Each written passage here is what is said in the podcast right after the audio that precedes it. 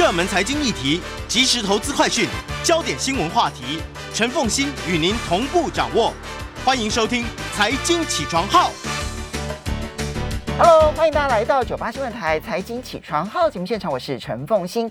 我今天要非常谢谢啊，这个邀请到台大医院麻醉科疼痛科教授孙维仁医师。我今天想要来谈一下 Long COVID。好，那么也非常欢迎 YouTube 的朋友们一起来收看直播。我是一个喜欢超前部署的人啊，有些人讲说我是杞人忧天，但我总希望说，不管是好的或者坏的事情发生前，我都先预有准备的话呢，我觉得好事我可以把它做得更好，而坏事我比较有能力去应应它，这是我的这是我的基本原则。那 Omicron 其实已经确定要跟病毒共存这件事情，从年初的时候我就已经跟大家讲，我说。我目前看起来，整个态势就是要与病毒共存。好，到现在呢，其实感染人数呢，每一天都是几万人、几万人的在增加。本来很多人都是轻症，百分之九十九点七、百分之九十九点六都是轻症。哈，那大家就觉得说，好，那就感染一下，就像是一个大号的流感吧。哈，就算他稍微痛苦一点，也就是这样子。嗯，那么可是呢？嗯，前前几前一阵子，就他上个上个礼拜的时候，我有一个朋友，我好不容易劝到他不要再焦虑了，他上礼拜又焦虑了。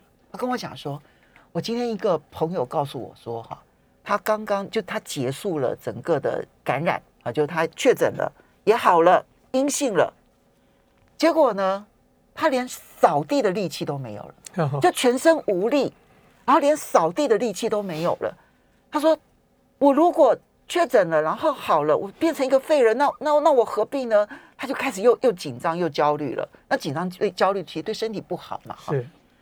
那我我本来想要劝他说这是个案，可是我这几天看到说美国有一项研究哈，它是由退伍军人协会所做的研究，那根据他们的资料库去研究确诊者当中，发现大约是有百分之三十的确诊者在确诊。结束了，就整个的这个这个这个病情结束了之后，它会出现 Long COVID 的现象，嗯，全身无力、疲惫、焦虑，然后各式各样的状况，嗯，我就想说，哇，那我总要认识它，我不是说我要焦虑它，我觉得认识才是减少焦虑的开始，我总要认识它，所以非常谢谢周维仁医师，其实做了很多的研究，也提供给我们去了解。到底什么是 Long COVID？是哦，感谢凤欣啊。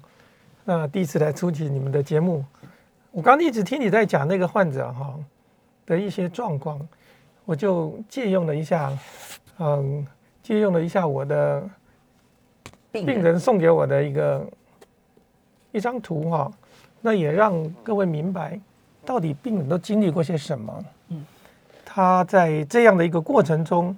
他所呈现出来的一些样貌，嗯，那从他所画出的图里面呢，嗯，你可以很清楚的看到，他用粉红色画了哈，嗯，那当然这个这个这个是十十年前画给我，那时候没有什么叫做长新冠这样的一个问题，大家不觉得很特别吗？他把每一个身上的点，他都可以对应出一个症状，比方说口干舌燥，OK，他他比方说肩膀酸痛。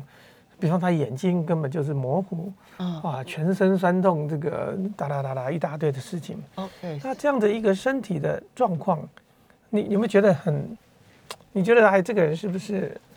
我们可能会觉得他心里会不会太焦躁了？哎，就是你刚在劝导你的这个朋友一样。对。但但你真的了解他吗？你经历过他的事情吗？那这样的问题呢？那我们就可以。所以它的疼痛，它的疼痛不是心因性的，是的，是的真实存在的，是的。所以，所以我又为什么今天我会我来讲这个题目？因为我处理这样的一个症状哈，大家可以看到这样纤维肌痛症这样的一个患症状啊，这样的一个疾病，我处理超过二十年了哈。那台湾的最主要的这样的一个过去被称为公主病嘛，公主病嘛哈，Lady Gaga 你听过的。很多人在讲这件事情，那你可以看到这样的一个患者，他全身有这么多的痛点，然后他把那个英文字母，他排列出来各式各样各种样貌的这个，我们就暂且不说。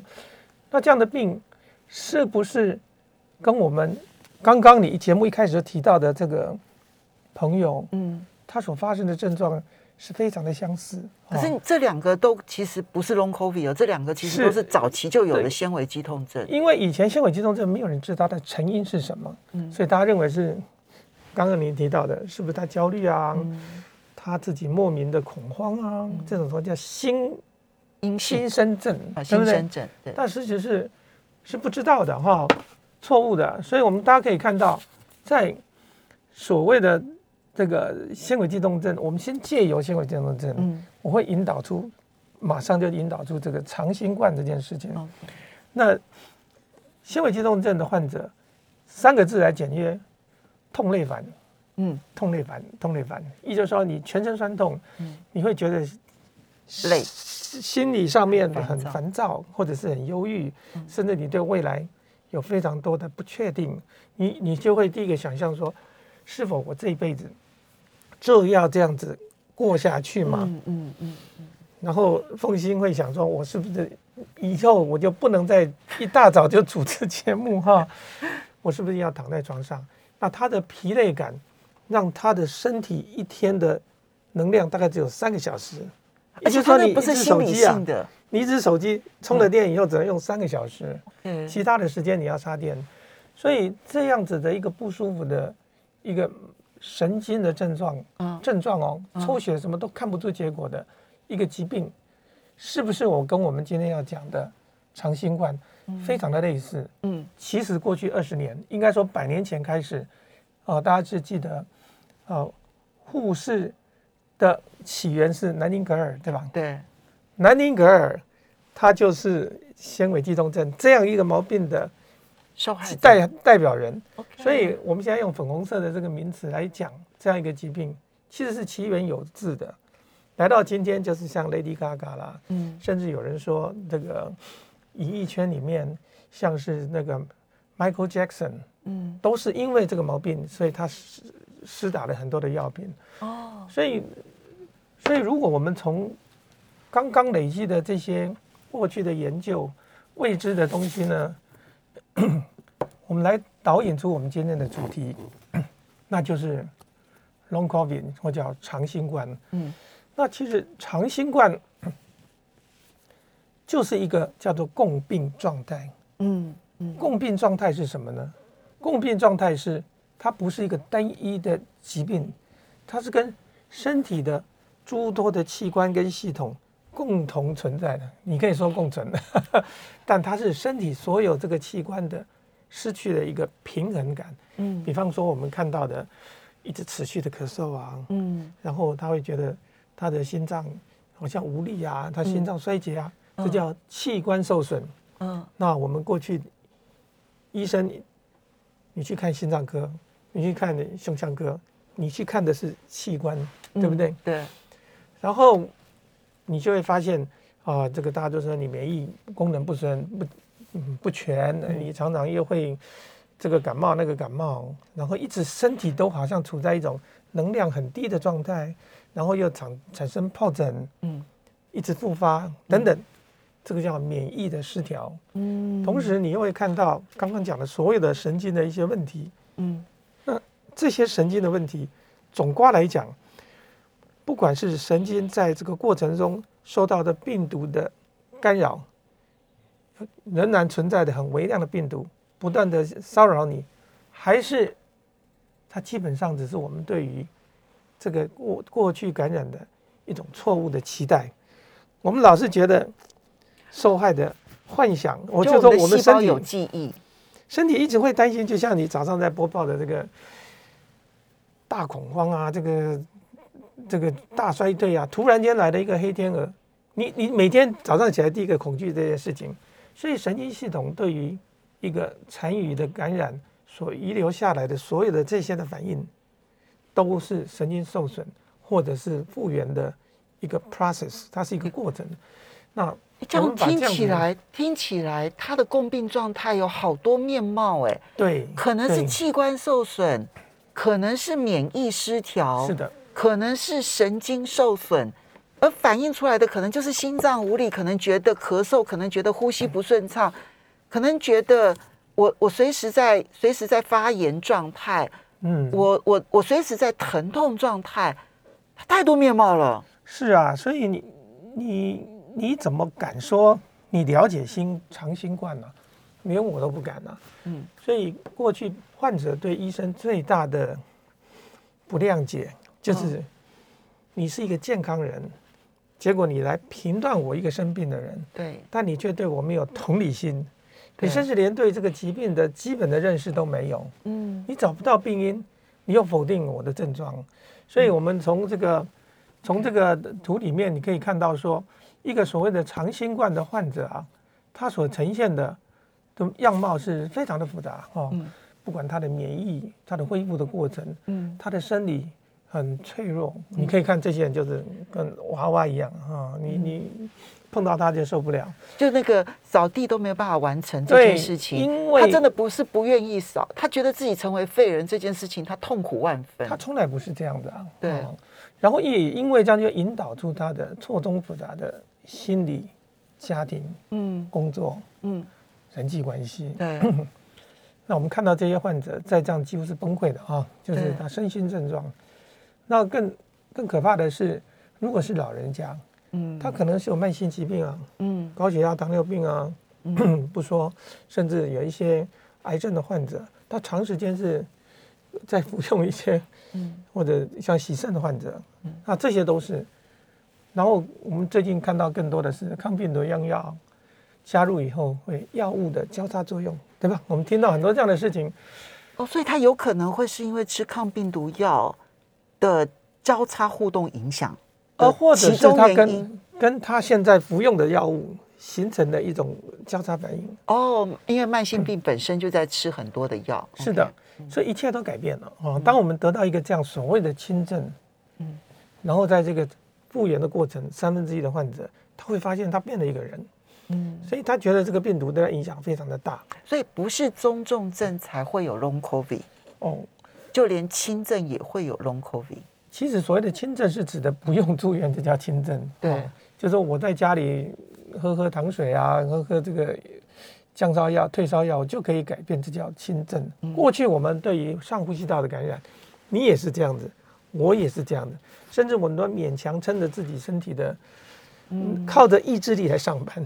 主持节目，对不对？嗯，我现在已经不敢这样做了。现在我们就发现不是这样，因为它会造成的问题啊是蛮大的。嗯，所以从这样的一个过程里面，我们逐渐对于这个疾病的了解，我们会是进入到一个我们所所谓的一个。你听过叫自律神经失调吗？嗯，有有有。我们常常说你你这个人看起来怪怪的，文雅的说法，你叫自律神经失调，对不对？什么叫失调呢？就你没病嘛，嗯，车子没问题嘛，就是你乱开，就跟你、这个、就生活习惯不好导致自律神经失调啊。哎，是神经失调，第一个就是失眠嘛，哈、嗯。所以你会发现说，我们从这个图里面你看到，不管它是疼痛，它旁边周边的一堆的一些的。英文名称讲的那个名称啊，那都是患者自己提供的，这是英外国人他们会形容的。中间那个黄色的标志就是一个神经元，就是痛。那整个过程要告诉我们一件事情，结果是什么？它不是一个失调的成像，它其实是一个神经系统失衡跟它修复的过程。OK，所以它也许是感染，但也许是修复，只是它在修复的过程呢，就越帮越忙。好，所以我们要稍微休息一下。等一下回来，我们先告诉大家，你看外显的症状可能是那么样子的多元，嗯，但我相信大家想要知道的是，它会好吗？嗯，休息一下，马上回来节目现场。欢迎大家回到九八新闻台财经起床号节目现场，我是陈凤欣，在我们现场的是台大医院麻醉科教授，他也是疼痛科教授啊。那么孙维仁孙医师今天要来跟我们谈的是长新冠 （Long COVID）。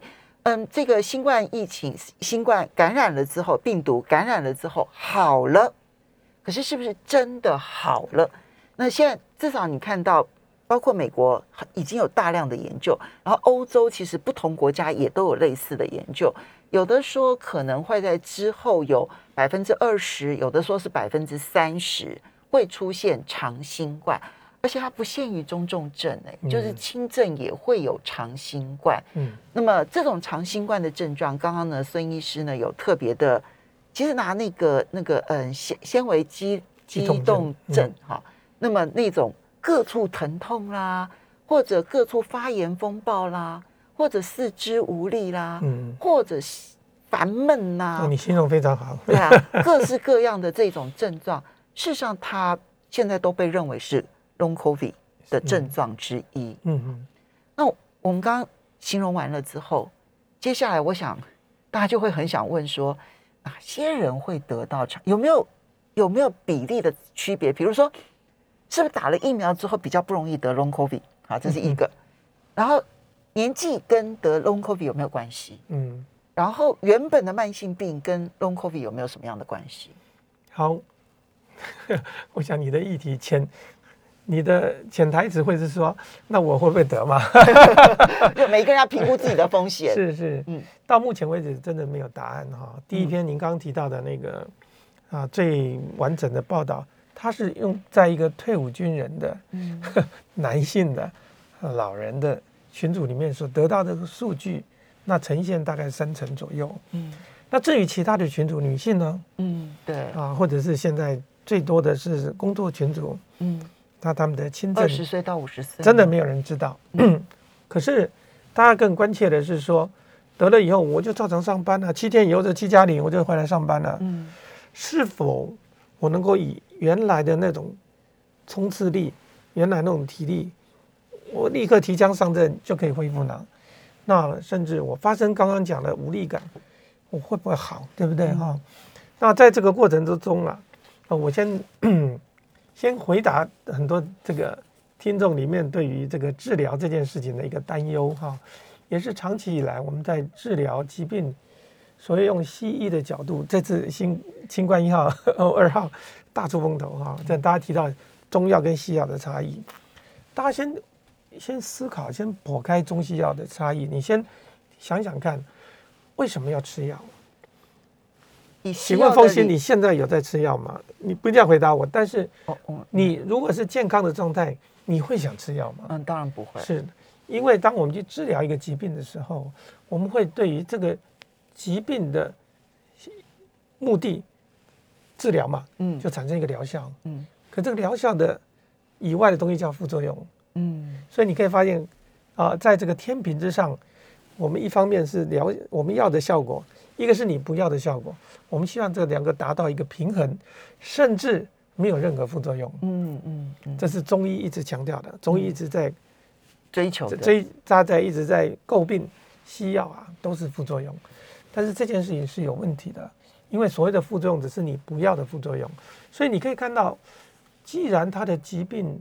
呈现的样貌是这么多样，到底哪个是疗效，哪个是副作用？是否代表我们要用到很多很多的药物才能够解决这个问题呢？嗯，所以马上就进入到回答大家的下一个问题是：到底我们在治疗什么？如果我们连病因都搞不清楚，对，是因为病毒的存在，那我们就吃抗病毒药，吃一辈子吗？嗯，还是我们在治疗他的症状？所以这里面就回到一个大家在谈的一件事情了。治标还是治本？你觉得呢？你觉得治标跟治本这件事情，对于一般的听众或者你自己，你会期待你对于治疗是真的一定要能够完全达到这个治标跟要治本吗？还是你觉得治标也行？可是孙医师，你知道刚刚你让你讲完了之后，我第一件事情想要知道的是。到底病因是什么？哎，对，其实病因都不知道，我怎么去谈治标或治本呢？是的，我刚从前面这么铺陈了半天，就是要告诉你原因，我们不清楚。我们看了这么多的，因为它究竟是病毒还存在，还是病毒已经消失了？只是我们的系统还在对于一个没有病毒的一个环境正在攻击，是以至于攻击了自己的身体。到底是两种当中的哪一种，我都不知道啊。对，所以。因为在不知道的过程，如果我们一直长时间服用抗病毒用药，那你知道它副作用有多大？对对，对，这个就是我们一直在讲抗病毒用药，抗病毒用药，我们只限缩在七天六十五岁以上，对，对不对？对。为什么？因为就谈到刚刚的这个议题了，你吃了降病毒、杀死病毒以后，同时间对你的身体器官跟其他的药物产生严重的副作用。对，所以当然是不要吃。如果没有病毒存在的时候，你吃抗病毒的药干嘛？嗯嗯。但是我们既然不清楚是残余、微量甚至侦测不到的病毒在作祟呢？嗯，还是因为我们身体一直在修复的过程，过度的反应。所产生一种预期的预期性的一种抵抗，嗯，不清楚，嗯，在这个过程中，病人的症状要处理，所以才有我们这个图上所呈现的是，如果你要谈到治本，就是凤仙刚提到的，我一定要追求病因在什么地方，就是把它找出来，然后把它破灭掉，嗯，可是这个答案是不存在的，包括我们治疗高高血压、糖尿病、癌症，我们其实对它的根源是不清楚的，嗯。所以，另外我们就会开始往类似中药的方向讲，我们针对它的症状，所谓的治标，不管是治标还是治本，其实这两件事情是没有互相违背的。嗯，那如何在这里面取得一个平衡？其实在，在在听众里面，其实一直送出很多的讯息，包括刚刚讲年龄啊，我对这个疾病的西药是不是有很多根本治不了本啊，等等等。那事实上。西药的跟中药的成分基本上都是一样的化学成分，包括清冠一号，我也参与这个药物的这个研发的过程，他把这几个成分分析得非常清楚，那放在这里面，所以也请听众大家放心，现在大家在治疗，不管是中药或西药，都是采取全方位多模治疗的方式啊，所以在这个多模治疗的这个方式里面呢，大家可以知道为什么中药跟西药，大家现在是越来越靠近。这里面所谓的多模的意思是什么？这里面不仅仅是药物的针对的基转是不同的，嗯，包括我们。所谓的，你可以看到一个人身上抓的很多的东西，这叫多模嘛。嗯，还是像西西医一样，刚刚 凤馨就说：“哎，我去看中医，我去看这个胸腔科，对，甚至我还去看上呼吸道跟下呼吸道还不一样。嗯，那我还看耳鼻喉科。嗯，我看完了，我身体都花都花了哈，我一天的健保卡就看了七八个医生。这是过去我们对于西医的一种误解。嗯，可是以现在这样以长新冠重新提醒了我们这些。高傲的医生，其实大家对医生可能有一些误解，都觉得医生就是蔑视、否定，甚至没有去关注病人的这些、这些、这些问题。就多发型的疾病，对，他其实是在这个高傲的这个面貌之下，他存在一个脆弱的心灵。身为一个医生，我自己本身是教授，我自己是做麻醉做疼痛。虽然我们念了很多的书。但是我们对很多我们不了解的疾病呢，其实更加的无知啊。我们基于对自己的无知呢，不敢去对所不清楚的事情妄加断言。嗯，所以你会发现很多的医生根本不提。嗯，其实他是因为他不知道。嗯，但现在我们认为，即便我不知道，我可能比你多知道一点点，我都可以帮助，至少可以帮助。只要我今天不存在一个想要从你身上获利。嗯，或者在你身上取得一些我个人的一些好处的时候，我所提供的讯息，我把这些东西煮嚼以后，嗯，送分享给你的，都是很好的。这是今天我为什么一早来这边参加节目的一个目的哈。所以我认为要请各位能够明白，你去看各个科这种专科的这种角度，是因为你对于这个疾病的了解是清楚的，你很知道这个原因是可以找到这个。因为螺丝坏就换螺丝嘛。对，如果是肝出了问题，我当然就是去看肝胆肠胃科。那如果今天是心脏哈有了问题，我当然去看心脏科。是。可是如果呃如果眼睛有问题，我当然去看眼科。但这个这种多发性的，那么你你它处它既有神经系统，又有免疫系统，又有器官受损，不同面向的，我可能就要考虑用。多模的方式来，这是治疗的角度。嗯，那所以这医什么医生会给你提供这样的治疗呢？如果这些医生没有，那各位是不是自己要让自己具备这样的一个常识？哦，那你就不会对医生产生一种错误的期待。OK，哦，对不对？我我我我想要吃水果，结果我去卖面摊，嗯，说面摊切水果给你，你敢吃吗？所以我们对自己的了解，还有很多听众，其实我们心中都已经有一个底。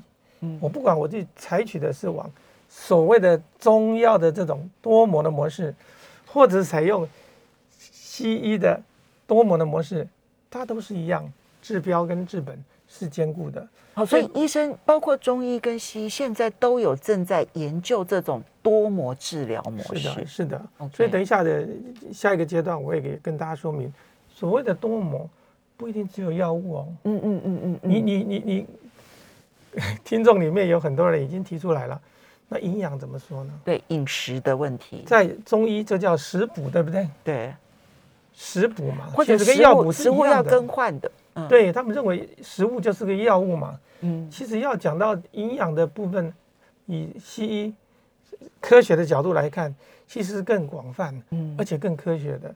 在这个过程中，在我们等一下就会跟大家分享如何用这些的介入的方式，用科学的、有纪律的、可监控的方式，嗯，来完成我们对这个，嗯，好。所以呢，的一种模式好，所以嗯，我们不敢讲说立刻能够治本，是的，因为你不正正正确的知道病因，但是其实治标之后的结果，最后是有机会。欢迎大家回到九八新闻台财经起床号节目现场，我是陈凤馨，接下来跟大家谈一谈长新冠啊。那么，嗯，这个在我们现场的是台大医院麻醉科教授孙维仁孙医师，也非常欢迎 YouTube 的朋友们一起收看直播。那孙医师准备了非常多多的图片，大家如果有兴趣的话，你反正回等到我们直播结束了之后再回去从头看，其实一定收获都很大。好，嗯，长新冠它可能会跟嗯肌纤维症是一样的哈，可能不见得真的确知原因，就是病毒的攻击呢。它到底是已经消失了之后呢，我们还在反应病毒，还是它有微量的病毒一直存在我们体内？我们其实是不确知的啊。那在不确知的情况之下，但已经有一些明显可以看得到，已经由多元的方式，然后去治疗它，是可以治疗好的。的，我觉得这才是重点。那我们现在就应该看怎么样治疗了。好，我们好关切的是，好了。嗯，但怎么样恢复？恢复的快一点，跟恢复的慢一点是差别很大的。对对对对。所以，我们受了伤的人，在他往复原的方向走，我们关切的是他的速度、他的强度以及达到的高度啊。那我用这个图来跟各位说明，为什么我们讲中医跟西医的差异，在于我们对于科学认证的一个背后的这些证据。我用这个来说明为什么我要去讲，我们要用一个低强度、低强度的肌活动来提升我们先天免疫力。这里面的文字每一个字都是有科学证据的。低强度很重要啊，肌肉的活动，肌肉活动很重要，提升先天免疫力很重要。我们不能包山包海说我把你的病治好了，嗯、我没有跟你讲这 long covid 或者纤维肌痛症。我跟你提告提荐的一件事情，我要提升我的免疫力。我希望我能够每天精神饱满。我不希望我能够我我随便就感冒，这叫先天免疫力。这是我们原来就搭载在我们的身体，对抗任何突发起来的，表面的这些所有的病毒，提升先天免疫力。你可以看到这下面下角，就是一个活动而已嘛。嗯，就是你做一个所谓的身体的律动，包括你快走，嗯。一天走，我不知道你走几步哈。嗯。那你可以说慢跑。嗯。甚至你可以骑这个飞轮。嗯。甚至你上上街这个走河滨，然后骑个啊，你每天去做这些事情，你所得到的好处是什么？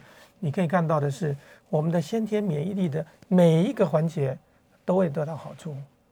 可是，嗯、呃，现在的情况是这样子，因为很多人他就全身肌肉无力。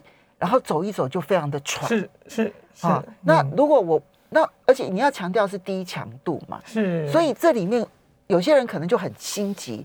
那我，我过去我可以一天慢跑十公里，那我现在就赶快恢复一天十公里，可以这样吗？是啊，我们当然不能够这个假定弄破话，你也听过嘛，对不对？嗯、你很穷，结果你把你所有的身家拿来买你。所建议的股票，你放得下心吗？哦、这个你连吃饭都吃不饱。所以再下一个，我们可以告诉各位，我们从糖尿病的患者身上，嗯、我们学到什么？我们学到的是，身体对于一个欠缺的元素，并不是因为你那个东西服用的不足，嗯、而是我们调控的机制，比方说胰岛素好了.它来调控我们对于糖类的代谢。这个其结果是什么？你还是需要做运动啊。嗯，你可以看，如果你整天都，我不知道你先生有没有以前在动，他在做，如果他就是一个所谓的。坐在呃，potato 族，对对对，沙发马铃薯，对对对，好，他不动，或者我们现在每天滑手机低头族，啊，这些人会产生身体内脏脂肪啊等等的影响。它所影响的差别在什么地方？你可以看到糖尿病、心血管、大肠癌，哦，甚至你会有骨松症，哦，你还有甚至你性功能会不足。嗯，啊，女性常常就会产生不孕，就是所谓多囊性卵肿。你可以发现，光是不动这件事情，嗯，不管是因为长新冠还是什么原因，你只要这段时间你疫情，然后在家里关个七天，你每天就吃马铃薯，然后都不动，这时候你就会发现，像那个我们松叶人先生在讲的，胰岛素的这些改变啊，就使得我们的身体啊产生了一些影响。所以第一件事情是不是要动起来？要动，怎么样动呢？嗯、那怎么样动就有一些关键了哈。这些动的方式，嗯、这些动的方式，哎，我们可以看到这张图哈。这张图讲的比较清楚了哈。动的方式里面呢，它有不同的动法。嗯，那你可以看到说，我们讲的，我们不叫运动哈，叫做身体的活动。嗯，它有一个像金字塔。嗯，方凤馨所提到的，从最低阶的，我只是身体做一些活动，做家事不算了，嗯、家事不算。你要长时间，所谓长时间以十分钟不休息的这样的活动强度，就是我们开始做活动的一个起点。好啊，做你很累没有关系，但你做的这些活动呢，是你不是一直爬楼梯，你就是你爬了一分钟受不了，你可能只做一个简单的啊走路，但你要能够走十分钟，心跳能够达到你百分之五十以上的这个心跳，这个就是有一个我们像金字塔一样。然后逐渐逐渐，让你自己的身体的运动强度从低强度，所以只要觉得只要觉得喘不过气来就停，是，但是，是。但是要动，对不对？包括你说做瑜伽好不好也是啊，哈，打太极是最好啦。